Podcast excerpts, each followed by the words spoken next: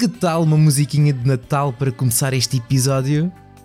Ah, o quê? Acham estúpido porque não é Natal? E lá por não ser Natal, agora não posso colocar uma música irritante de Natal? Ah, pelo que eu vejo, agora é uma coisa normal, o Natal está cada vez mais precoce. Em outubro ainda não estávamos a festejar o Dia das Bruxas, Halloween para os nossos amigos americanos e já se via publicidades de brinquedos na televisão e no YouTube para dar aquele tease para os petis começarem a lixar a cabeça dos pais e apontarem para o que querem no Natal. Antigamente fazíamos círculos em catálogos de brinquedos da Toys R Us. Já hoje, os putos fazem listas de desejos na Amazon com base nas publicidades do canal Panda e dos vídeos do Lucas Neto que desde o início do mês de novembro fez tag team com a Popota para fazer frente à nova publicidade de Natal do Pingo Doce.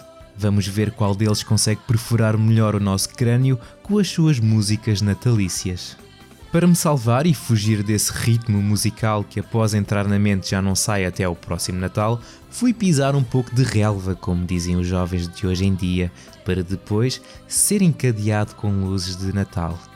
Já agora aproveito para mostrar o meu respeito pelas pessoas que trabalham em centros comerciais e que têm de ouvir o mesmo CD em loop com músicas de Natal de 2002 durante 3 meses, uh, eh, 8 horas ou mais por dia.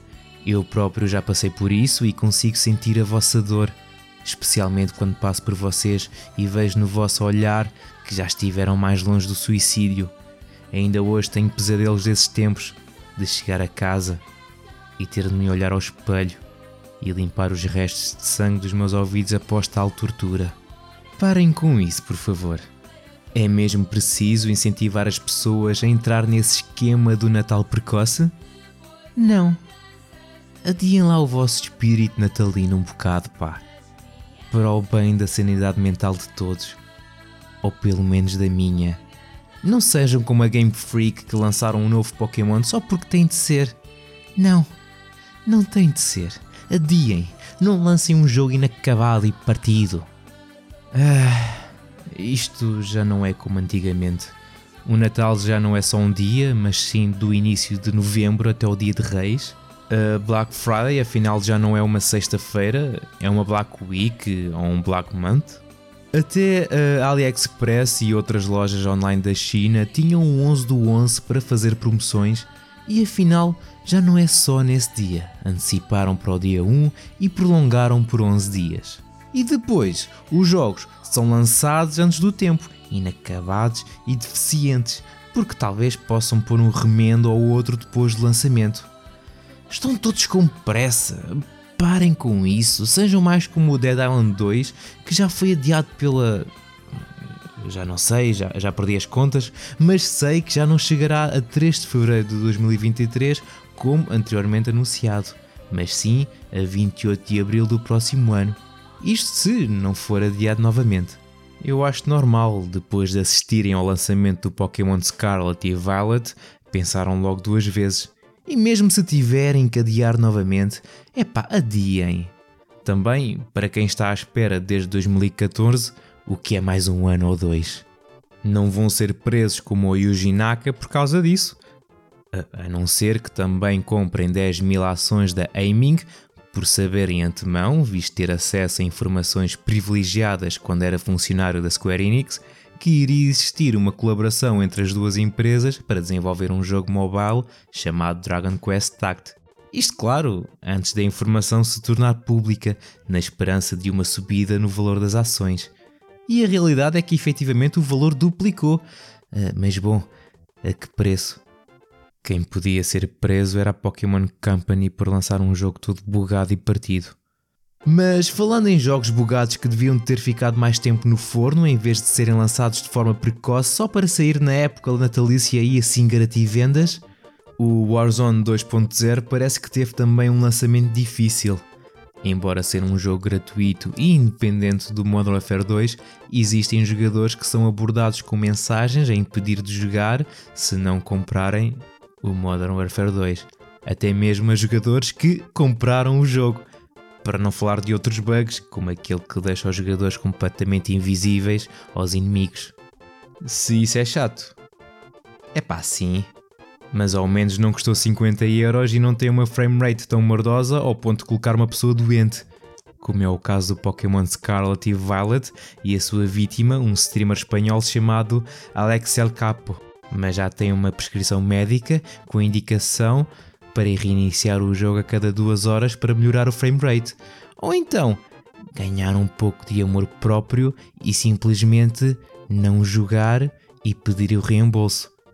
E talvez fazer algo melhor com a sua vida. Como jogar o Splinter Cell original de 2002 que a Ubisoft está a oferecer até dia 30 de novembro para o PC de forma a festejar o 20 aniversário da franquia. E assim matar o bichinho até o lançamento do remake, que acredito que vai sair um dia. Mas Ubisoft continua a fazer aquilo que tens feito e é o que fazes melhor. Que depois de lançamentos destes, mais vale esperar, como temos estado à espera do Beyond Good and Evil 2, pelo remake do Sons of Time, pelo X Defiance e outros que certamente existem, mas que estão perdidos no esquecimento.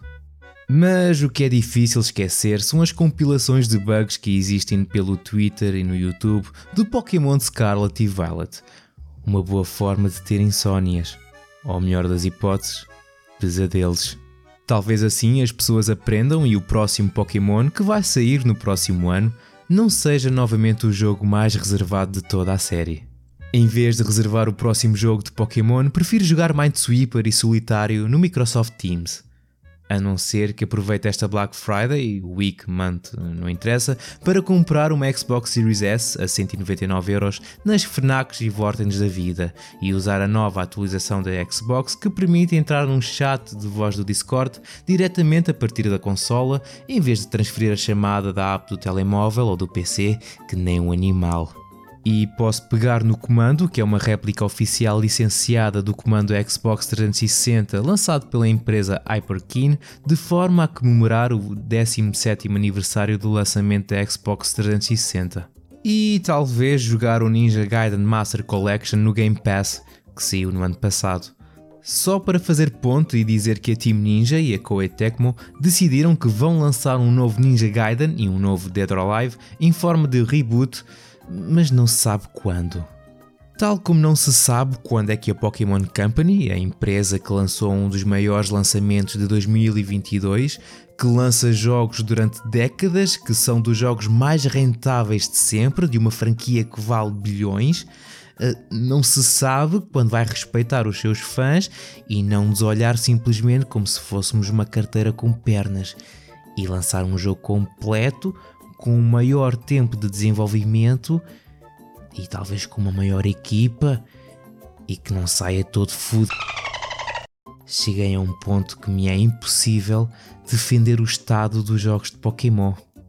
E só tenho uma coisa a pedir: Pokémon Company, Game Freak, deixem de ser Natal. Se isto fez sentido, não sei, mas vamos acabar assim. Tchauzinho.